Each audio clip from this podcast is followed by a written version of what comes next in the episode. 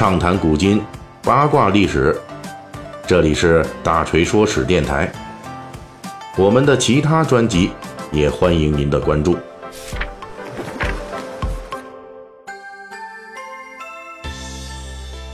好，这两天我这嗓子有点不好啊。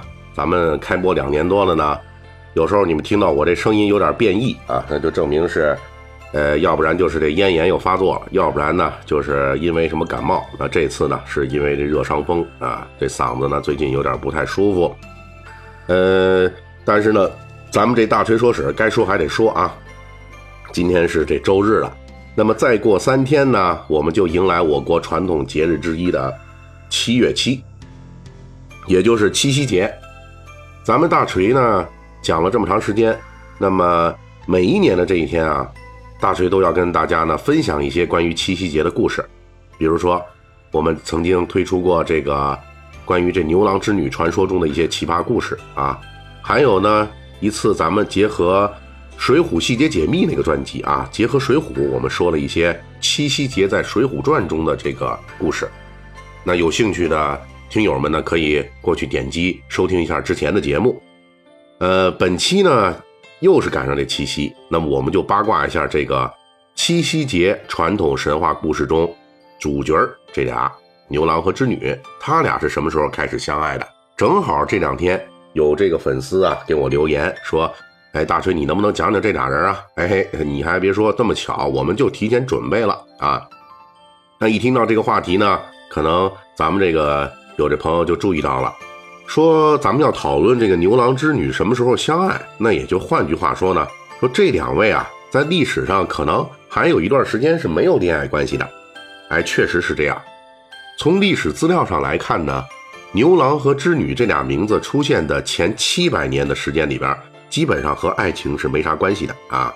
在先秦时代成书的《诗经》中，牛郎和织女就已经作为天空上星星的名字了。他们已经正式登场了，只不过最初的牛郎啊叫做牵牛，但是牵牛和织女在这时候天空中各司其职啊，牵牛是管放牧的，您听听牵牛嘛，牵着牛对吧？织女呢是管纺织的，就是男牧女织，哎，彼此没有任何交集，主要讲的是两位这是劳动人民，哎，也就谈不上什么爱情了。那没有爱情的主要原因是啥呢？就是说啊。这个时候的牵牛星和织女星，都仅仅是天上的星星，他们并没有拟人化，也就是说，他俩还没有进化出人类的这种男女形象，因此他们没有爱情八卦也是很正常的。到了西汉的武帝时代，皇家开始开凿昆明池，在昆明池两岸就分别设置了一尊石像，东边是牵牛星，西边是织女星。而以昆明池来模拟银河，这是我国古代牛郎织女爱情故事的重要奠基事件。因为从汉武帝开始，牵牛星正式有了一个男性的人间形象，而织女星呢，就有了一个女性的人间形象。这俩从星星变到男女，就构成了日后牛郎织女故事的基础。到了东汉时代，这对已经成为男女的星星终于开启了他们的爱情故事。在《古诗十九首》中，就有一首诗叫《迢迢牵牛星》，千里迢迢的迢迢。这首诗啊，是歌咏牛郎织女爱情故事的，就一举奠定了牛郎织女爱情故事的悲剧基点。同时，也提到了牛郎织女被银河阻隔，只能在两边彼此思念。啊，既然有了银河，有了思念，那牛郎织女故事中的重要道具鹊桥也就在这个时候同步出现了。在东汉成书的《风俗通》中就提到，织女在七夕这一天啊，踏过鹊桥与牛郎相逢的典故。哎，一对痴男怨女的爱情故事由此定型。哎，到了南北朝时期，牛郎织女的故事已经非常完善了。那不仅是他俩的爱情故事啊，人们还完善了他们的婚姻关系。南朝梁时期啊成书的《昭明文选》就讲：牵牛星是丈夫，织女星是老婆。嗯，这不是废话吗？呵呵两人为银河所阻，七夕方能一会啊！啊，牛郎年年念牛娘。有爱情，有婚姻，那牛郎织女的爱情故事呢，是不是就停止发展了呢？那当然不是了。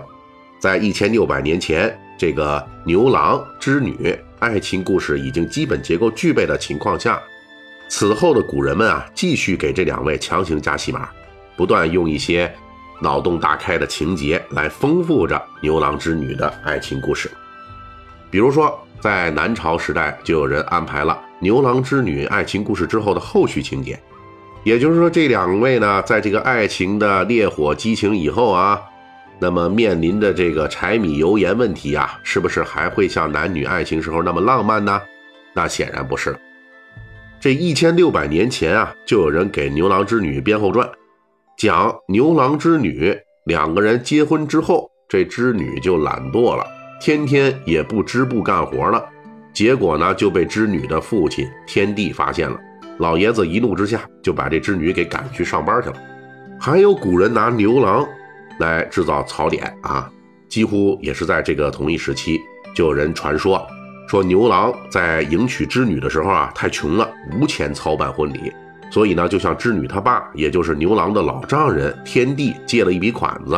婚礼之后呢，牛郎无力偿还，所以呢，就被老丈人给打击报复了。哎，你说这叫什么事儿啊？对不对？你管人家，你人家老爷子借笔钱娶他自己的女儿，哎，这个也是哈。这个情节稍微是有点狗血啊，呃，进入唐代以后呢，唐朝人对牛郎织女爱情的八卦那就更猛了。比如说唐朝传奇故事中就有织女与牛郎结婚之后啊，感情不融洽，织女一气之下离家下凡到人间，跑到唐朝太原那儿找到了一个人间帅哥，这两人同居了一年多，哎呦，也就是说呢，唐朝人已经开始编排织女搞婚外恋了。哎，所以大家可以看到啊，这个牛郎织女的故事啊，不仅仅是说从这个两颗星星变成了拟人化，获得了人物的形象，这些人间的一些现实的人性啊、情感啊，其实也都逐渐的体现到他们的两人的故事当中了。比如说这异地恋不靠谱，是不是？这个婚外恋七年之痒啊，还有这夫妻之间的这种啊现实的生活所带来的这种压力啊，以及说。这婚前婚后，很多人都说你婚前婚后两样哈。结婚前怎么怎么样，结婚后就变成什么什么样了。哎，这里边这牛郎织女，这历朝历代的故事里边，对人间的这些现实的这些情景，上都是有非常啊形象的这种体现。哎，那么到了清朝呢，那这些鸡毛蒜皮的八卦故事就迎来了比较大的阻力。为什么呢？那就是这类故事于民间传播之时，人们普遍的追求大团圆的情绪。因此，牛郎织女的爱情故事，如果每年只有七月七这一天才能这鹊桥相遇啊，那台下的观众可就不干了。所以呢，牛郎织女的大团圆故事终于出现了。其基本的内容就是，说这个牛郎织女对爱情坚贞不渝，最终感动了老天爷，从此获得了特别赦免，可以岁岁相聚，永不分离。而且呢，在清朝人这里啊。牛郎织女不仅他俩坚守自己的爱情，最终获得圆满大结局，还能成全自己的同时做起好人来了。哎，努力的成全别人了。比如说清朝洪升写作的《长生殿》中，唐玄宗和杨贵妃经过马嵬坡之变，生死相隔。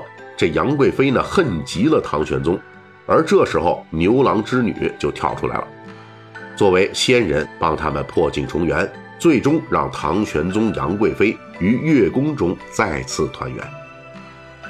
作为我国古代四大民间传说之一啊，另外三个是什么呢？是孟姜女、白蛇传啊，还有一个是梁祝，就是梁山伯与祝英台。这牛郎织女故事呢，在历史上，咱们作为四大民间传说之一，它的发展脉络啊，可以说是主干结构坚实，但是分支剧情是极多的。但是有一点。是自从牛郎织女相爱以来，这一千八百年啊，从未改变过的，那就是对美好爱情和大团圆的不懈追求。这也是我们民族骨子里边所追求的东西。也正是如此，牛郎织女的爱情故事，经过一千八百年岁月洗礼，其爱情的内容仍旧是熠熠生辉的关键所在。